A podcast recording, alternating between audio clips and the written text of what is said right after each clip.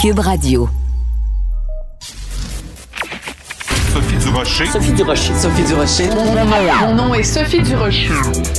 Sophie Durocher. Des opinions éclairantes qui font la différence. Cube Radio. Bonjour tout le monde, bon mardi, j'espère que vous allez bien, j'espère que ça vous affecte pas trop le fait qu'à partir d'aujourd'hui, donc euh, c'est aujourd'hui que ça a commencé dans les SAQ, dans les SQDC, devoir montrer son passeport vaccinal pour s'acheter un joint ou pour s'acheter une bouteille de euh, ménage à trois bon vin, le ménage à trois. Euh, ben écoutez, moi je trouve ça un peu ridicule quand même, et c'est pas la première fois que je le dis. Euh, on, on, met donc cette restriction-là à l'entrée des SAQ et à l'entrée des SQDC, alors qu'on sait très bien, et même la SQDC et la SAQ en font la promotion sur leur propre site internet. C'est extrêmement facile de simplement se faire livrer ces produits-là. Alors je vois pas en quoi on punit les non-vaccinés, en quoi on leur met des bâtons dans les roues. Plus, on sait très bien qu'au Québec, on peut rentrer dans n'importe quelle épicerie, acheter du vin, acheter de la bière. Euh, il y a les importateurs privés. Ben, il y a toutes sortes de façons d'acheter du vin ou d'acheter de la bière. Alors, depuis le début, je le dis, cette mesure-là, ce n'est pas une vraie mesure, c'est une mesurette mollassonne.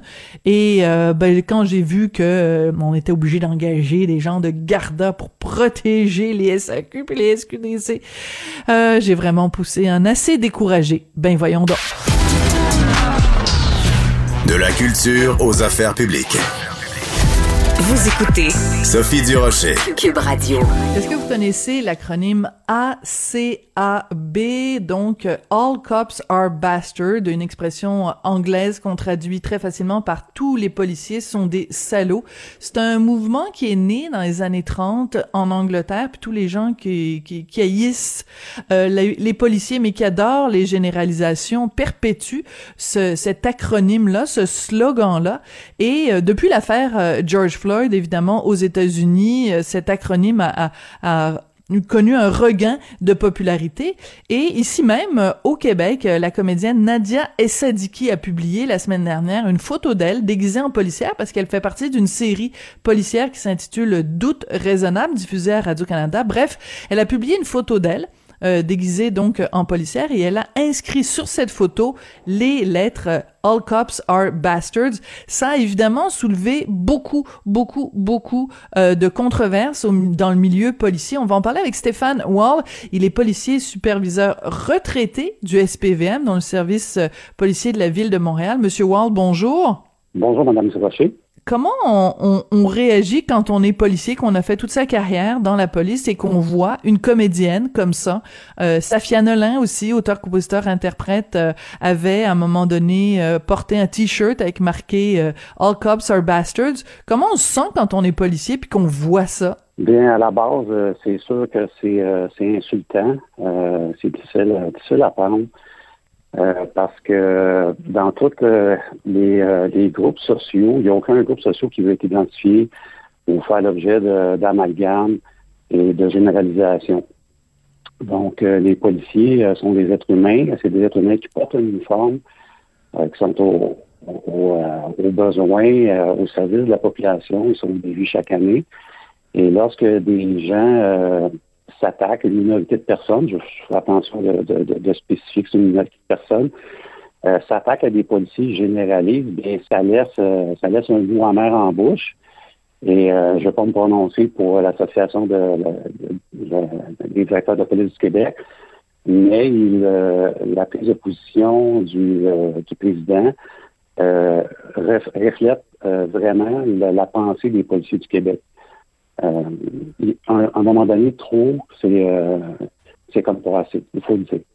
Oui, parce que en effet, le président a euh, avait émis un communiqué, il a parlé aux journalistes et il a dit que bon, cette, ces propos-là, quand on écrit "All cops are bastards", c'est une incitation à la haine et que les policiers policières au Québec ne méritent pas cette haine-là. Euh, en même temps, Monsieur Wall, bon, mettons chaque année, il y a cette, ces, manifestations contre la brutalité policière. On peut avoir, euh, on peut dénoncer, par exemple, des cas de profilage racial. Il y a toutes sortes de façons de manifester notre notre critique par, rapport au corps policier. Le problème, je pense ici dans ce cas-ci, c'est quand on fait une généralisation. Comment on fait quand on est policier et qu'on et qu'on veut justement euh, euh, défaire ce message-là? Comment on peut dans, dans notre travail au quotidien répondre aux gens qui disent tous les policiers sont des salauds? En fait, les policiers, euh, règle générale, là, sont très résilients. C'est-à-dire que, euh, disons qu'on a une carapace qui est très, euh, très épaisse euh, vis-à-vis vis les insultes possibles. le problème depuis George Floyd, c'est que depuis environ deux ans, c'est qu'il y a eu vraiment une recrudescence qui a été, qui a été, qui a été fait, qui a été menée dans, dans l'espace public et ces généralisations-là, ces, amalgames-là entre ce qui se passe peut-être des fois dans, des pays où la, culture, l'histoire, la formation des policiers est complètement différente du Canada et en particulier du Québec, ben c'est à force de coller sur le clou, c'est là que ça vient jouer sur le, moral des policiers. Et euh, depuis que j'ai pris ma retraite, j'en parle dans plusieurs euh, euh, entrevues, dans plusieurs médias. Il y a vraiment un impact sur le moral et le contexte social à Montréal particulièrement ça fait en sorte qu'il y a de plus en plus de policiers qui se désengagent, qui disent, ben, écoutez, à force de recevoir ces insultes-là, de ne pas être supportés euh, par euh, la classe politique ou euh, par les gens qui devraient nous faire confiance, bien, je vais en faire moins. Je vais, je vais, je vais faire juste la répression, hein, c'est-à-dire, je vais répondre aux, appels, mais je ferai plus de prévention. je vais en faire moins que j'en faisais. Donc, la société présentement, on est en train de glisser vers une pente qui n'est pas souhaitable parce qu'on en est des problématiques à moyen et long terme. Ce hmm. qu'il faut pour répondre précisément à votre question, euh, ce qu'il faut, c'est un virement, c'est un virage, c'est-à-dire euh, des politiciens, un appui euh, du public, de la population, parce que la majorité de la population a confiance en ses policiers. Tous les sondages chez lui le démontrent. Maintenant, ça prend des prises de position des gens qui sont justement modérés, pragmatiques, qui vont venir supporter les policiers pour faire contrepoids à une minorité de personnes qui euh, fait des, des généralisations.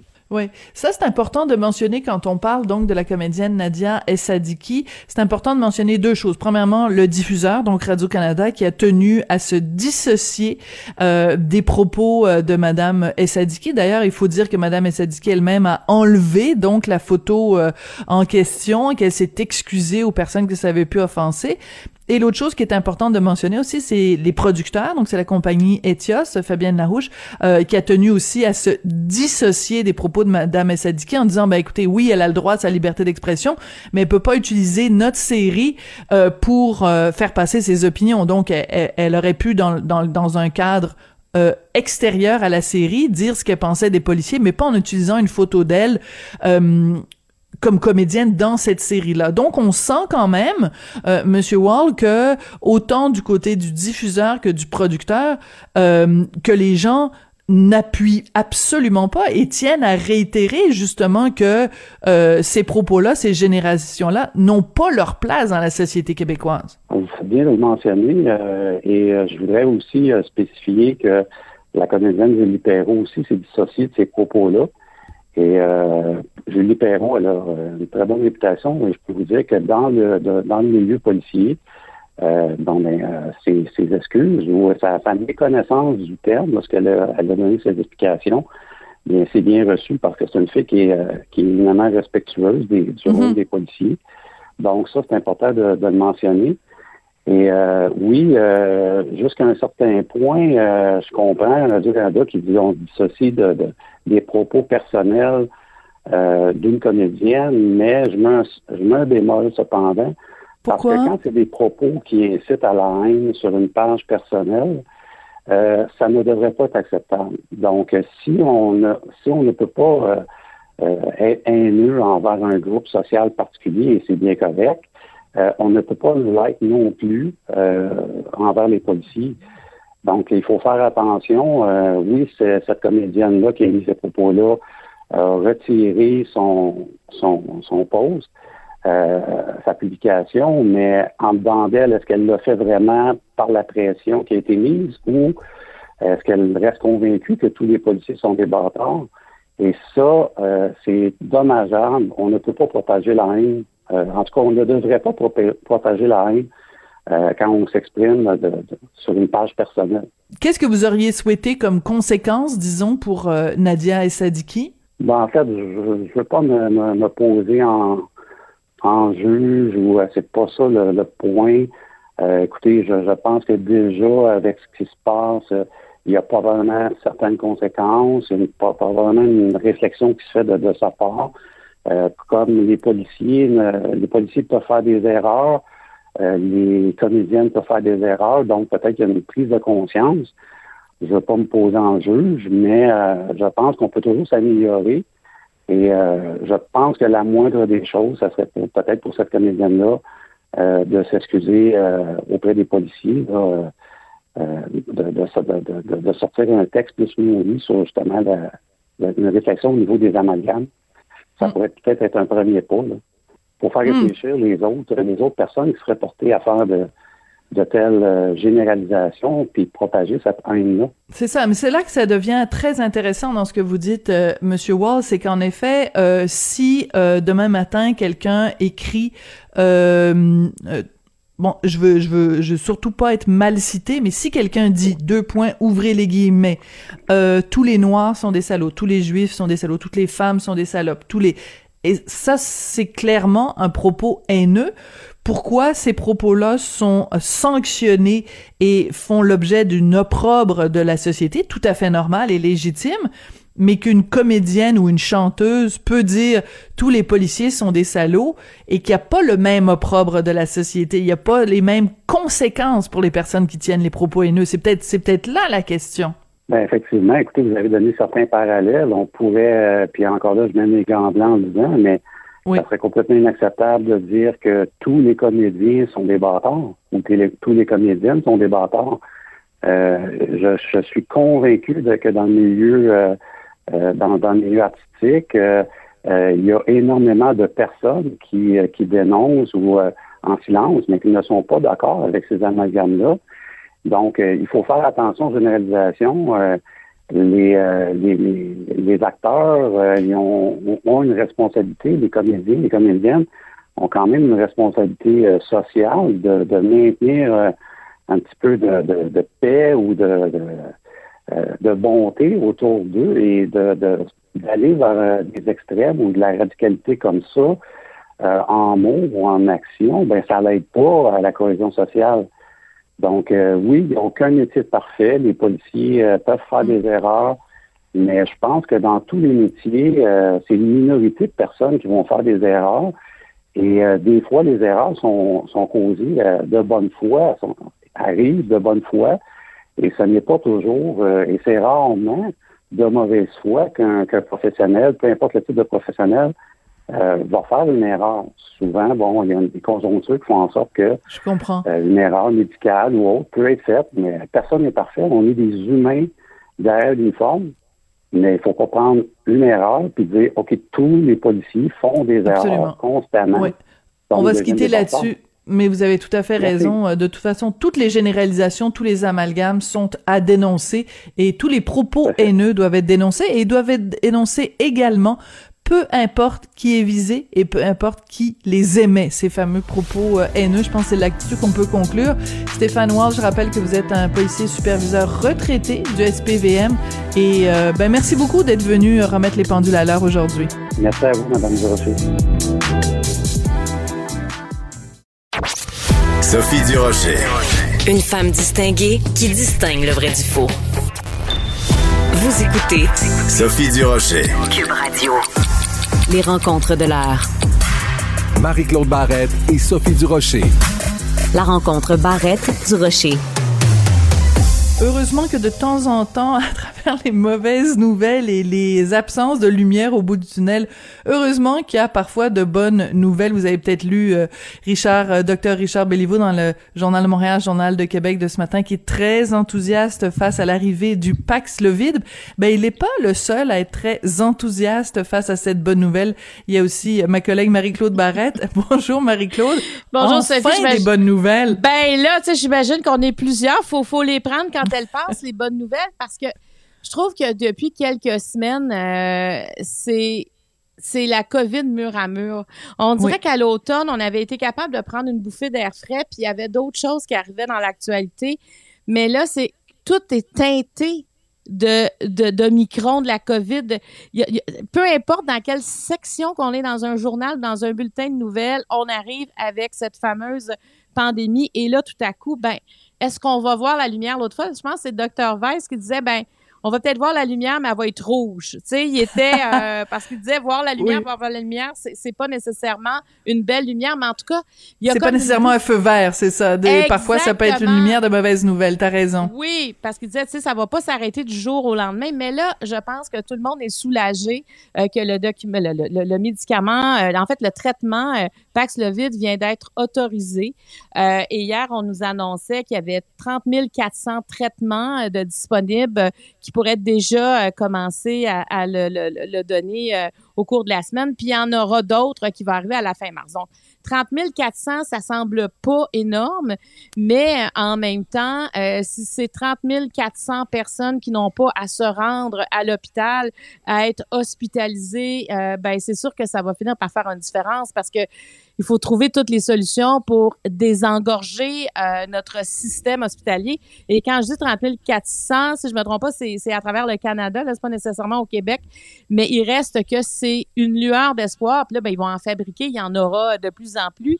Mais enfin, quelque chose de positif parce que tu sais on nous annonçait euh, je pense c'est la semaine dernière que le premier ministre Legault tu sais parlait bon on va arriver à, un pic on sent qu'on s'en vient comme au mhm. maximum mais finalement c'est pas tout à fait ça. C'est comme si la progression est plus lente, mais on est quand même toujours sur une courbe montante.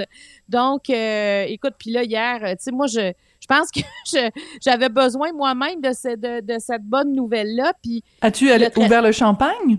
Non, pas à ce point-là. Pas à ce point-là. Parce que, tu sais, ceux qui en auront, évidemment, c'est une clientèle précise. Hein, c'est, si on passe à un test rapide, euh, il est positif, euh, on n'aura pas nécessairement le traitement. Il faut quand même répondre à des conditions comme c'est en quantité limitée. Euh, et là, c'est les médecins qui vont les prescrire. On espère, en tout cas, que les pharmaciens pourront le faire. Là, c'est dans les discussions. Mais, tu sais, il y a quand même beaucoup de conditions là, pour avoir accès à ce traitement-là. Puis on comprend pourquoi aussi. Mais en même temps, il y avait une autre nouvelle qui venait euh, qui venait obscurcir tout ça, c'est le décès de la petite fille, de la fillette de 4 ans, euh, qui est décédée hier au CHUL à Québec. Euh, écoute, ça, c'est décédée de la COVID. C'était la plus jeune patiente dans la région de Québec là, depuis le début de la pandémie qui en est décédée. Alors, c'est sûr, quand on, on lit cette nouvelle-là, ça, ça fait, ça m'a fait quelque chose. Je me dis, c'est incroyable, tu sais, comment l'impact. Au début, on commençait l'an passé à quel point on était touché par euh, par les années il y a deux ans. et là, et là, ça, on se rend compte que c'est vraiment tout le monde qui peut, malgré que c'est très minime, hein, il y en a pas beaucoup euh, qui décèdent en, bas de l'âge de 5 ans. Mais en tout cas, moi, je tiens à offrir euh, mes, mes, mes, sympathies à, à cette famille qui, qui avait cinq enfants.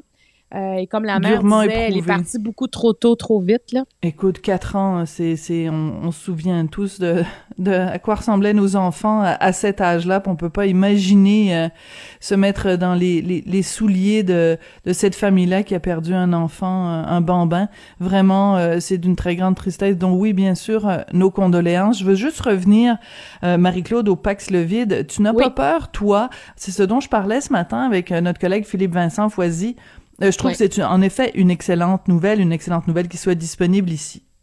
Je m'inquiète pour nos récalcitrants, nos crinqués. Mhm. Et je dis pas que tous les non-vaccinés sont des crinqués, je parle des crinqués parmi les non-vaccinés qui euh, vont se dire ben là pourquoi j'irais me faire vacciner?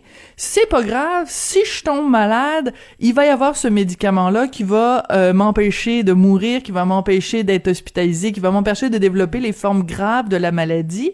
J'ai j'ai quand même une petite crainte que pour une partie de la population qui comprend rien à rien ça va euh, les encourager au contraire à ne pas respecter les mesures sanitaires, à faire des parties, à se réunir, à pas se faire vacciner, à pas porter le masque, en se disant c'est pas grave parce que on a une solution miracle, puis si je l'attrape, j'aurai pas de conséquences. Est-ce que ça t'inquiète toi?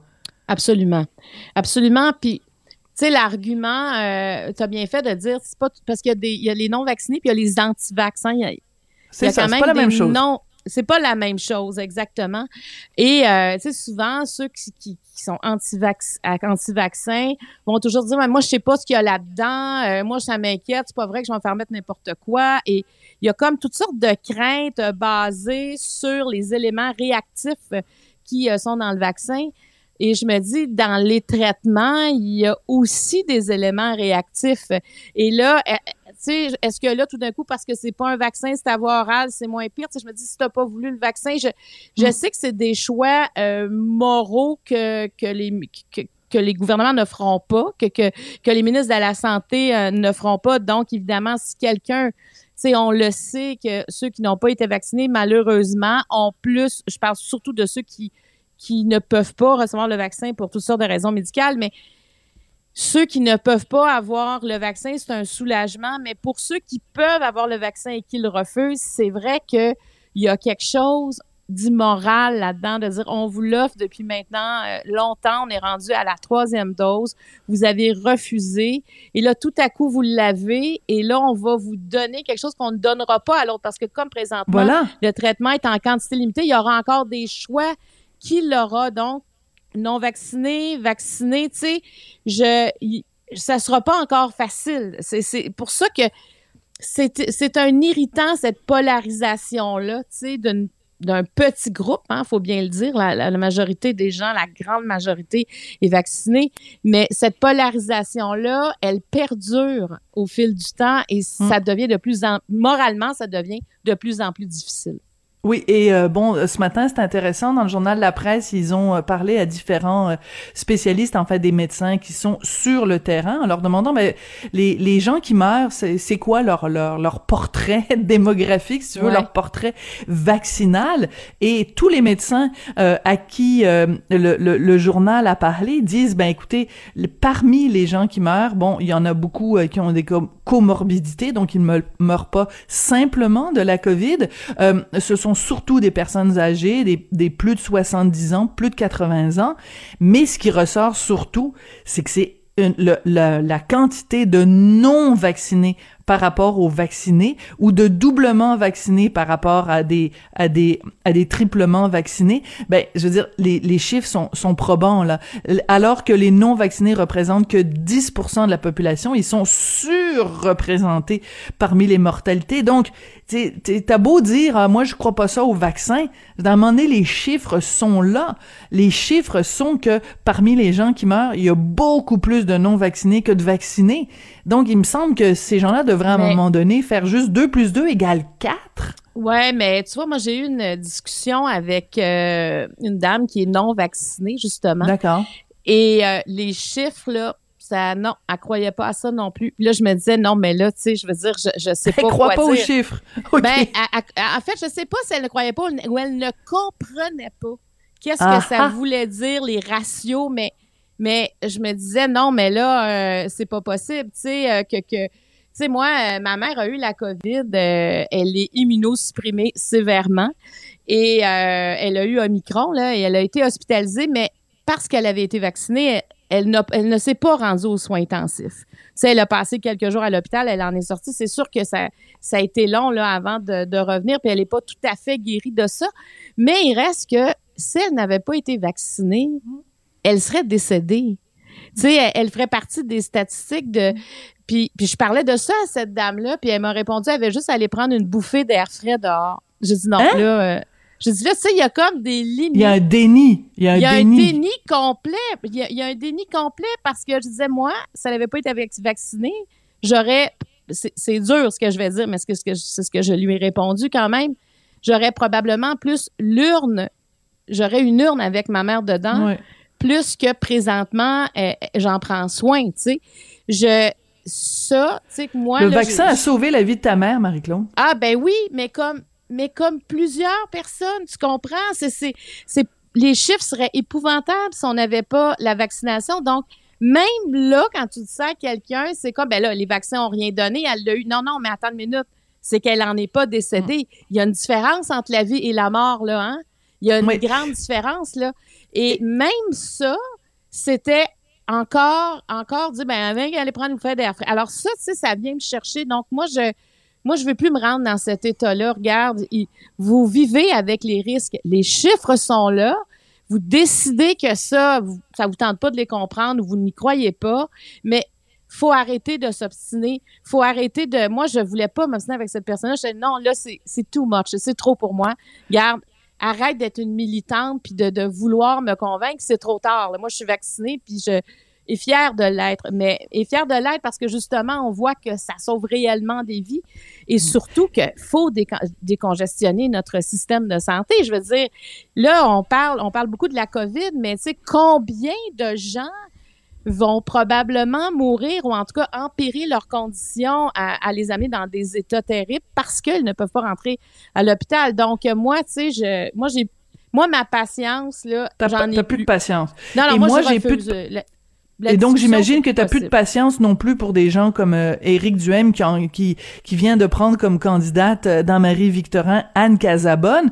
Anne Casabonne qui refuse de dire si elle est vaccinée ou pas. Anne Casabonne qui avait fait toute une vidéo puis toute une sortie sur Facebook pour dire les vaccins c'est de la merde, excusez-moi mais c'est les mots qu'elle a mm-hmm. utilisés et euh, Anne Casabonne qui refuse de d'encourager euh, les électeurs, les gens qui votent pour le Parti conservateur du Québec qui refuse de les encourager à aller se faire vacciner et elle prétend par le même souffle euh, redonner sa vitalité à la démocratie québécoise. Ben la démocratie québécoise, elle se portera pas très bien si on meurt tous de la Covid. Alors c'est c'est moi ça me choque là, ça ça m'énerve et j'ai pas de patience pour quelqu'un qui dit non seulement je vous dirai pas si je suis vacciné euh, ou pas, mais en plus je ne vais pas faire lever le petit doigt pour encourager mon monde à aller se faire vacciner. Je trouve que c'est comme euh, être non assistance à une personne en danger Absolument. Et tu sais, la démocratie, Sophie, il y a une notion de majorité aussi dans la démocratie. Ça nous permet de donner notre opinion, de voter, de, de et, et présentement, le geste de la vaccination est un est est un geste démocratique à quelque part parce qu'on le fait pour nous puis on le fait pour les autres aussi. On le mm. sait depuis le début. Euh, on, on, le fait pour se protéger, mais en se protégeant, on protège les autres. Et la grande majorité des gens adhèrent donc, quand elle dit, euh, quand elle parle de démocratie, moi, je, moi, je me demandais, mais qu'est-ce qu'elle veut dire exactement? Tu sais, elle va vraiment, le, programme va être nous les non vaccinés. Tu sais, j'essayais de comprendre, c'est quoi les arguments, ça, ça tient qu'à ça? Il y aura un, un, monde un peu comme l'île des gauchers de, tu sais, que le, le, livre qu'a écrit, euh, voyons, c'est moi qui Daniel son nom. non, Alexandre Jardin. Alexandre Jardin, tu sais, il y aura, euh, tu sais, tu comprends, j'essayais juste De, voir euh, comment, comment. L'île des non-vaccinés. Ben, on peut pas se séparer, justement. Il, il faut qu'on, il faut, on vit ensemble et évidemment, il y a des, il y a des conflits à cause de ça, mais, mais tu sais, est-ce qu'on veut encore mettre le feu? Euh, tu sais, déjà, tu sais, on le sait, aujourd'hui, il y, a, eu quand même là, beaucoup d'agents de, sécurité euh, au SAQ, euh, les SQDC. Tu sais, il y a, quand même là, une polarisation qui va se faire sentir pour essayer. C'est toujours dans le but de convaincre les non-vaccinés de se faire vacciner. Et c'est pas dans le but de jeter de l'huile sur le feu. C'est ça aussi qu'il faut démêler comme gouvernement. Le gouvernement n'a pas le choix d'aller de l'avant avec ça parce que. D'un côté, il voit son système de santé et là, on commence à avoir aussi le système d'éducation. Tu sais, quand on dit euh, on a besoin de parents volontaires, on a besoin de retraités qui reviennent, on entendait ça beaucoup dans le système de santé, les retraités qui reviennent. Et là, tout d'un coup, ça s'applique au système d'éducation. Donc, tu sais, ça déborde et ça craque euh, de partout à, cause de, de, de Micron. Hein. Ben, à cause de la COVID, ça sera, tu sais, je dis un Micron, mais c'est la COVID. Alors, ce sera quoi la suite? Donc, tu sais, c'est je trouve qu'on est dans une période, tu sais, sur le plan économique, il y a une pénurie de main-d'œuvre. Mm. Et, éventuellement, je veux te parler aussi de la situation des femmes. Tu sais, en anglais, on dit she session au lieu de recession, mm-hmm. tellement que la, la, la, Ça frappe les femmes. Ben oui, la pandémie frappe les femmes. Ben tu sais quoi, on s'en parlera demain, Marie-Claude, parce que écoute, euh, peux-tu croire, on a passé tout notre temps ah, à passer sur ce sujet-là. Pour vrai, ok, écoute, ça, ça m'enflamme encore. Il va falloir que ben je me calme par rapport à la COVID. Ben non, au contraire, j'aime ça quand t'es enflammé. Et écoute, euh, vu que ça t'a touché de près avec ta maman, euh, c'est tout à fait normal ta réaction. Alors tout, toute nos, toute notre bienveillance à ta maman en souhaitant qu'elle se, qu'elle se porte mieux très rapidement de des, euh, des contre-coups euh, de, Ouais. de la COVID. Donc, euh, une pensée pour euh, ta maman, Ah, Marie-Claude. je vais lui dire. Salut- Elle est à côté de moi, je vais lui dire. Ah, bon, ben écoute, Oui. sal- saluons-la de la part des Merci. auditeurs de Cube. T'es gentil. Merci beaucoup, Marie-Claude. Bonne chance à ta maman. Et puis, on se retrouve demain pour la suite de cette conversation. Merci beaucoup, Sophie. Bonne journée. Avertissement. Cette émission peut provoquer des débats et des prises de position pas comme les autres. Vous écoutez Sophie Durocher. On sait que 2021, ça a été une année absolument atroce en termes de féminicide au Québec. Il faut remonter à 2008 pour avoir des chiffres aussi euh, horribles. 26 femmes ont été tuées dans la dernière année euh, dans un cadre euh, conjugal. Et c'est pour ça que vous devez absolument, à partir du 26 janvier, le mercredi à 20h, écouter euh, ici RDI parce qu'on va présenter euh, toute une série euh, documentaire. Il y a huit épisodes de 30 minutes. Ça s'intitule Pas une de plus. Et c'est une incursion comme moi, j'en ai jamais vu. Une incursion dans les maisons d'aide et d'hébergement pour femmes victimes de violences conjugales. On va parler avec Yves Thériault, qui est producteur au contenu pour cette série documentaire. Monsieur Thériault, bonjour. Bonjour Sophie. Pourquoi avoir... euh, D'abord, Comment avez-vous eu accès à des maisons d'aide et d'hébergement? On sait que leur sécurité est très protégée, leur anonymat. Personne sait où elles sont situées, ces maisons-là, qui y travaillent, comment ça se passe. Donc, comment vous avez eu accès à ces maisons-là? Ben, on les a approchés en leur expliquant c'était quoi les objectifs de la série, euh, puis en leur donnant aussi toutes les garanties euh, au niveau de la, con- de la confidentialité et de la sécurité des, des personnes là, qui sont hébergées à cet endroit-là, mais aussi des intervenantes. Euh, évidemment, le, le fait que j'avais déjà euh, euh, produit une série euh, l'année dernière euh, sur la DPJ, et auparavant, j'avais j'avais tourné euh, une autre série là, dans les palais de justice où on avait on avait tourné entre autres des procès d'agression sexuelle. Euh, donc j'avais donc j'étais nous étions en mesure de de leur donner les garanties que l'intégrité physique, la sécurité, l'anonymat, la confidentialité des dossiers seraient respectés.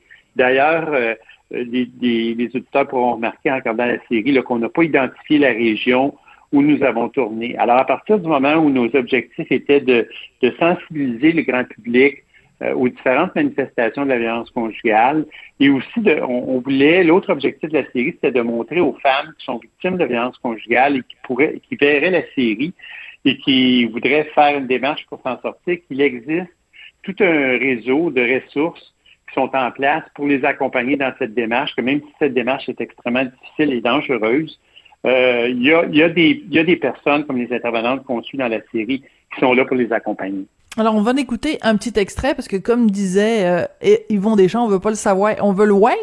Alors, on va euh, écouter un extrait donc de cette excellente série documentaire, pas une de plus. C'est quoi qui se passait tantôt? J'ai parlé avec le travailleur social de la DPJ parce qu'il voulait savoir ce que ça en était rendu là, pour euh, la garde, la cour supérieure. Puis, euh, bon, en parlant de, de, de mon ex avec elle, elle m'a informé que, dans le fond, il sortait.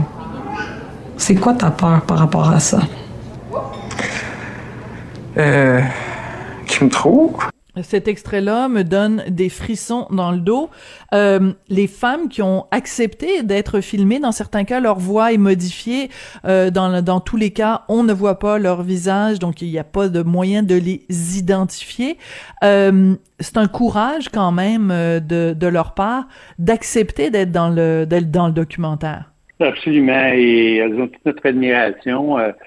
Le, le, tournage a été extrêmement difficile parce que ce qu'on a découvert, c'est que les femmes qui se retrouvent en maison d'hébergement sont extrêmement vulnérables, sont extrêmement mmh. fragiles. Ils, ils sortent d'une relation où, où, elles ont été humiliées constamment. Le, leur estime de soi est à zéro, euh, sans compter celles qui ont subi des sévices physiques ou, ou sans compter le danger aussi, parce que c'est au moment de la séparation, au moment de la rupture que surviennent mmh. les drames. Donc, elles sont extrêmement vulnérables et, et en plus, c'est qu'elles arrivent en maison d'hébergement. Et là, euh, c'est le constat de l'échec de, de, de, cette relation dans, le, dans, laquelle elles se sont investies. Donc, il y a tout le sentiment de honte, de culpabilité. C'est comme, my God, comment ça se fait que ça m'est arrivé à moi? Comment ça se fait que je me suis retrouvé dans cette situation-là? Comment ça se fait que, que je, me suis investi dans, dans ce, dans des fois il y a des enfants là, qui sont impliqués dans donc dans, dans, dans cette aventure familiale, puis que tout a éclaté, puis, puis, ils se sentent responsables d'avoir euh, fait éclater la cellule familiale, ils se sentent coupables par rapport à leurs enfants, ou des fois leur même leurs enfants leur font sentir. Donc, c'était extrêmement difficile de, de tourner dans ces conditions-là. Et, je pense que la, la chance providentielle qu'on a eue au départ, c'est qu'on s'était dit on va essayer de trouver une réalisatrice qui est aussi une caméra woman, une, une directrice photo, donc qui est capable de tourner ses propres images. C'est comme, comme ça qu'on a approché Eve Lamont, notre réalisatrice, parce que Eve, c'est une réalisatrice engagée, c'est une fille qui a, qui a, fait beaucoup de documentaires sur des enjeux sociaux, comme, comme le logement, comme l'exploitation des femmes dans la prostitution, des choses comme ça. Donc, elle était tout à fait à l'aise dans un sujet comme celui-là, mais elle a été aussi directrice photo euh, hum. à ses débuts. Donc, ça lui a permis de, d'aller dans les maisons seule, avec sa caméra, mais évidemment, la caméra restait dans le sac. Puis quand, quand le, le, timing était bon, quand le moment était propice, ben, elle pouvait sortir sa caméra. Mais les premières fois qu'on est allé là avec une équipe de montage, on, s'est rendu compte que c'était quasiment impossible parce que la minute, la minute qu'on débarquait ou la minute qu'on sortait les caméras, il y avait des femmes qui s'enfermaient dans leur chambre, qui, je dirais, littéralement se cachaient en dessous des meubles. Donc, euh, la chance qu'on a eue, c'est que Eve va, faire un genre de, travail d'immersion dans les maisons d'hébergement pour gagner la confiance de ces femmes-là. C'est comme ça qu'on a pu obtenir euh, certains témoignages. Oui, et ça, on le sent vraiment. On a vraiment l'impression d'être comme euh, un petit oiseau euh, qui observe la situation de l'intérieur. Donc, il y a une question d'accès illimité là qui est vraiment très, très prenant. On a vraiment l'impression de vivre le quotidien de jour comme de nuit à l'intérieur de ces maisons-là. Et il y a une chose qui me frappe, euh, Yves, c'est la chose suivante, c'est que moi, pourtant, je suis journaliste et j'ai aucune difficulté à l'admettre. J'avais comme euh, une sorte de fausse idée de ce qui se passait dans une maison d'hébergement pour moi, c'était un endroit où simplement les femmes allaient pour fuir une situation dangereuse. Et la seule chose qu'on faisait dans ces maisons-là, c'est leur offrir le gîte, leur les, nourrir, euh, s'assurer qu'elles qu'elles soient au chaud, qu'elles mangent trois fois par jour. Et ça s'arrêtait là. Et ce qu'on découvre, ce que moi j'ai découvert en tout cas dans ce documentaire-là, c'est tout le travail d'accompagnement de thérapie, euh, d'aide psychologique, de soutien, de bienveillance. C'est pas juste un, c'est pas un hôtel, c'est une maison d'aide. Et c'est, et c'est pour moi là, ce qu'il y a de plus important qui ressort du documentaire. Oui, et, c'est une série qui, qui, qui, va paraître étonnante, puis tu sais, c'est la beauté du documentaire d'observation, là, c'est comme ce qu'on appelle un peu les docu-réalités. C'est moi le premier, j'avais une idée de, de, de ce qu'on était pour faire, puis bon, au début de cette aventure-là, puis au final, ben le, résultat est un peu différent de ce que, ce que j'avais pensé. Puis euh, vous avez raison, Sophie, tant qu'on n'a pas mis les pieds dans une maison d'hébergement, on peut pas savoir de quoi ça a l'air. Puis il n'y a pas grand monde qui ont mis les pieds dans une maison d'hébergement, à part les femmes qui y travaillent, puis les femmes qui s'y réfugient. Donc oui, c'est vrai. Euh, on, découvre une réalité qui est absolument inconnue et on, va découvrir au fil de la série aussi que les femmes qui sont là, bon, c'est sûr, il y a des moments difficiles parce qu'on vit en communauté. Euh, il, y a, des femmes qui débarquent là avec leurs enfants. Les enfants sont perturbés parce qu'ils vivent, donc des fois les enfants peuvent faire des crises. Je veux dire, les, femmes, quand ils arrivent là, ou quand elles arrivent là, euh, elles, sont, elles ont besoin de se déposer, de se reposer. Mais on a assisté aussi à des très beaux moments de solidarité entre ces femmes-là. Donc, c'est étonnant à ce point de vue-là. L'autre aspect étonnant de la série, je dirais, c'est que euh, on n'est pas n'est pas dans la violence extrême là. Puis, je sais, on, voit, quand on parle de violence conjugale, on pense souvent aux reportages à la télévision ou dans les, dans les journaux sur les, les, féminicides, puis on, voit des images de, femmes ou de femmes qui ont été sauvagement battues. Mais vous savez, c'est juste la pointe de l'iceberg, cette violence mm. physique extrême-là. Pour, pour chaque femme qui est assassinée ou qui est sauvagement battue, il y en a des milliers d'autres qu'on voit pas, dont on n'entend jamais parler, qui souffrent en silence de cette, violence, moi, que j'appelle la petite violence sournoise, qui est, psychologique, qui est économique, qui est verbale, qui est sexuelle. C'est pas la, violence qui défraie les manchettes, mais c'est la violence qui est beaucoup plus répandue qu'on pense. Et, ce qu'on a découvert aussi en, parlant avec les, intervenantes de violence, de SOS violence conjugale, puis des maisons d'hébergement, c'est qu'il y a beaucoup de femmes, c'est en consultant les sites web de ces maisons-là ou en se documentant, euh, c'est à ce moment, ou en remplissant le questionnaire, par exemple, il y a un questionnaire sur le site web de SOS mm-hmm. violence conjugale, qu'elles se rendent compte que ce qu'elles vivent, c'est de la violence conjugale. Voilà, elles ne le savaient pas avant. C'est pour ça que c'est intéressant parce qu'à un moment donné, il y a une intervenante justement, on la voit au téléphone poser des questions et c'est et on voit la la la victime qui se rend compte au fur et à mesure des questions que oui, elle est bel et bien victime de violence conjugale. Euh, merci beaucoup Yves Thériault, producteur au contenu de cette série documentaire Pas une de plus. Donc je rappelle que c'est diffusé ici RDI, donc le mercredi à 20h à compter du 26 janvier 2022. Il y a euh, huit épisodes en tout de 30 minutes et vraiment ça nous ouvre les yeux sur cette réalité, sur le travail exceptionnel que font les intervenantes. Je pense à Mélanie entre autres qui a une qualité d'écoute absolument exceptionnelle. Donc euh, merci de faire ce genre de documentaire là, Monsieur Thériault. Ben je vous en prie, merci beaucoup Sophie.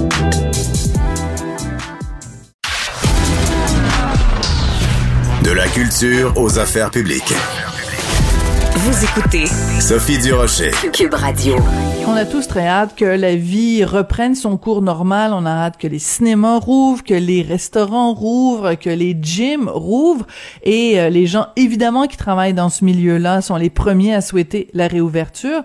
Le 3 janvier dernier, Vanessa Jacob Monette a publié une lettre ouverte où elle euh, implorait le gouvernement de reprendre la pratique des sports dès le 17 janvier. Ben, le 17 janvier, c'était hier. Maintenant que ce, cet ultimatum est dépassé, euh, on se demande comment se sent Vanessa Jacob Monette. Elle est entraîneuse et copropriétaire des gyms de cheerleading Flyers All Stars. Madame Jacob Monette, bonjour. Bonjour. Êtes-vous découragée? De voir que euh. il y a aucune annonce qui a été faite, on voit pas l'horizon, on sait pas quand les gyms vont rouvrir, ça vous décourage? Euh, c'est certain qu'on aimerait savoir quand. Euh, j'aimerais pouvoir donner des réponses à mes athlètes, là, puis en ce moment, on est pas mal laissé dans le néant. Donc, racontez-nous un petit peu, vous, le genre de gym que vous avez, le genre, le genre d'entraînement qu'on fait dans les gyms que, que vous possédez pour qu'on comprenne d'où d'où vous venez, puis c'est quoi le, le domaine où vous œuvrez? Euh, dans le fond, moi, j'ai deux gyms euh, de cheerleading, un euh, à Clermont au Québec, puis un à Ottawa. c'est vraiment spécifique au cheerleading. On a des équipes récréatives comme des équipes compétitives jusqu'à niveau mondial. donc, on, compétitionne aux championnats du monde. Donc, c'est vraiment basé sur le cheerleading qui est un mélange de de danse, de chorégraphie, de saut, d'acrobatie, de pyramide. Et donc, euh, depuis la fermeture des gyms, vous ne pouvez rien faire? Est-ce que vous pouvez, je sais pas, par exemple, faire des entraînements à l'extérieur? Est-ce que le cheerleading, c'est quelque chose qu'on peut faire bien non mitouflé dans notre anorak avec euh, des tucs et des mitaines? Est-ce qu'on peut faire ça à l'extérieur? Ou, à partir du moment où les gyms ont été fermés, c'est zéro activité pour vous en cheerleading? Euh, en ce moment, on a le droit euh, d'avoir aucun entraînement en équipe, donc c'est juste euh, des entraînements individuels. Donc, les athlètes peuvent aller s'entraîner de façon individuelle sans entraîneur, qui a aussi un, côté sécuritaire un peu inquiétant. Mais pour ce qui est de l'extérieur, à part faire du conditionnement physique, il n'y a rien qu'on peut faire avec les températures du Québec, malheureusement. Donc, on est très, très limité, là, puis euh, c'est tout ce qui est aspect équipe là, qui manque énormément à mes athlètes en ce moment. Alors, euh, quand vous utilisez le terme athlète, euh, donc on comprend que c'est extrêmement exigeant physiquement, que c'est une discipline sportive à part entière.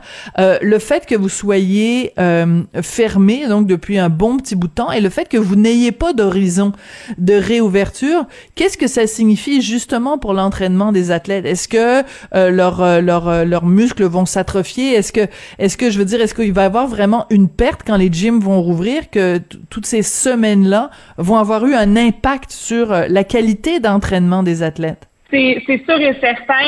en ce moment, leur motivation est, est quand même beaucoup affectée. Là. Ça fait euh, deux ans qu'on n'a pas pu compétitionner au championnat du monde en présentiel. Donc euh, déjà, euh, ils voient pas le, ils voient pas la lumière au bout du tunnel. Donc c'est sûr que physiquement c'est très difficile.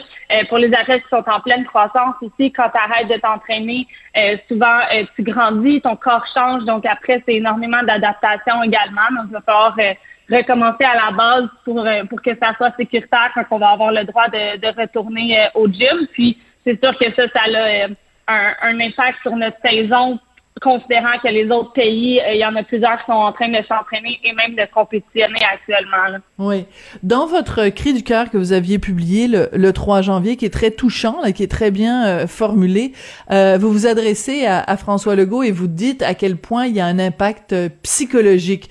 Et vous dites que vous êtes, je vous cite, hein, Monsieur Legault, je suis bouleversé par la douleur psychologique que vivent une majorité de mes athlètes et leurs familles, des cris de douleur que je reçois par dizaines par jour Parlez-nous un peu de ça, de, l'état d'esprit de, vos collègues et de vos athlètes. Euh, c'est certain que c'est extrêmement difficile. Euh, le cheerleading, c'est pas juste un sport, c'est vraiment euh, un mode de vie, donc ça devient leur, leur repère pour, gérer leur anxiété, leur repère pour voir leurs amis. Donc là, c'est de perdre tout ça en même temps. c'est extrêmement difficile pour moi des, des euh, motiver puis des, des rassurer en ce moment parce que j'ai pas de réponse euh, à leur donner. Euh, le fait qu'on n'a pas de contrôle sur ce qui se passe, là, ben, on se sent extrêmement impuissant. Puis c'est certain que je, suis réellement inquiète. C'est des jeunes qui, qui vont à l'école, il y en a qui travaillent à temps plein en plus que, en plus de ça. Donc le sport c'est une partie de leur vie, puis c'est une façon pour eux de, de canaliser leur anxiété.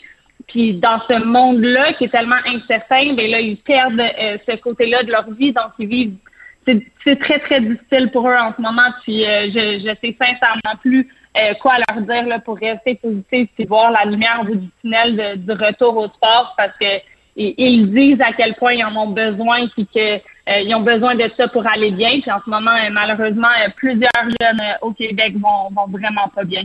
La moyenne d'âge des, des athlètes que vous entraînez et qui font partie de cette communauté de, de cheerleading au Québec, c'est quoi l'âge moyen? Euh, ben, on est c'est très vaste là, donc on, on, entraîne les jeunes à partir de 3 ans jusqu'à l'âge adulte là, mais je dirais principalement ceux que je parle c'est les athlètes de niveau mondial puis eux c'est de 14 ans à euh, on a des, des adultes, là, 30, même on a des, un athlète de, de 50 ans là, sur une de nos équipes. Là. Oh ben 50 ans c'est vieux ça.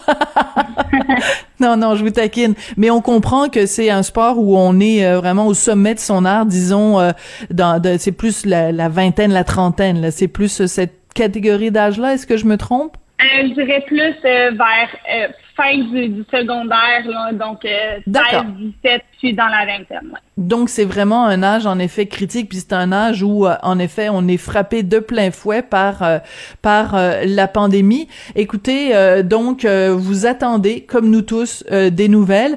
quel quel genre de réaction? Si vous aviez en face de vous, mettons justement la ministre déléguée au sport, Isabelle Charret, qu'est-ce que vous lui diriez, Madame Charret je comprends que c'est extrêmement difficile pour eux de prendre les bonnes décisions, mais je pense vraiment qu'il faut euh, évaluer l'impact du futur sur euh, l'anxiété que vivent les jeunes en ce moment.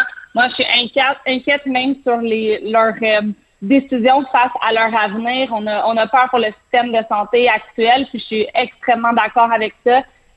mais si on n'a pas de médecin dans 10 ans parce que les jeunes ne sont pas capables de gérer leur anxiété, pour être médecin. On s'entend que c'est, un monde très stressant.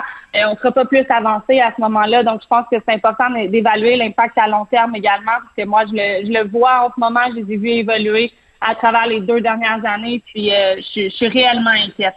Hmm. Espérons que votre message euh, est celui de plusieurs personnes dans votre domaine. Hein. Je pense que c'est un cri du cœur qu'on entend quand même régulièrement, mais ça faisait du bien de l'entendre venant de, de, votre bouche à vous.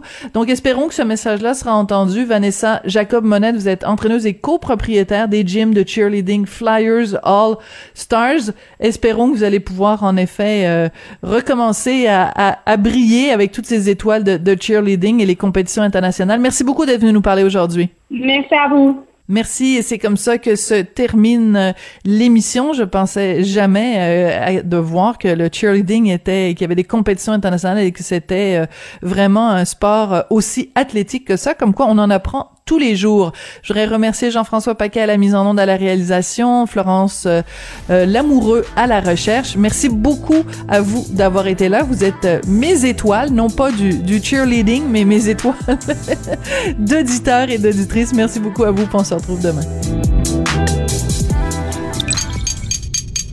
Cube Radio.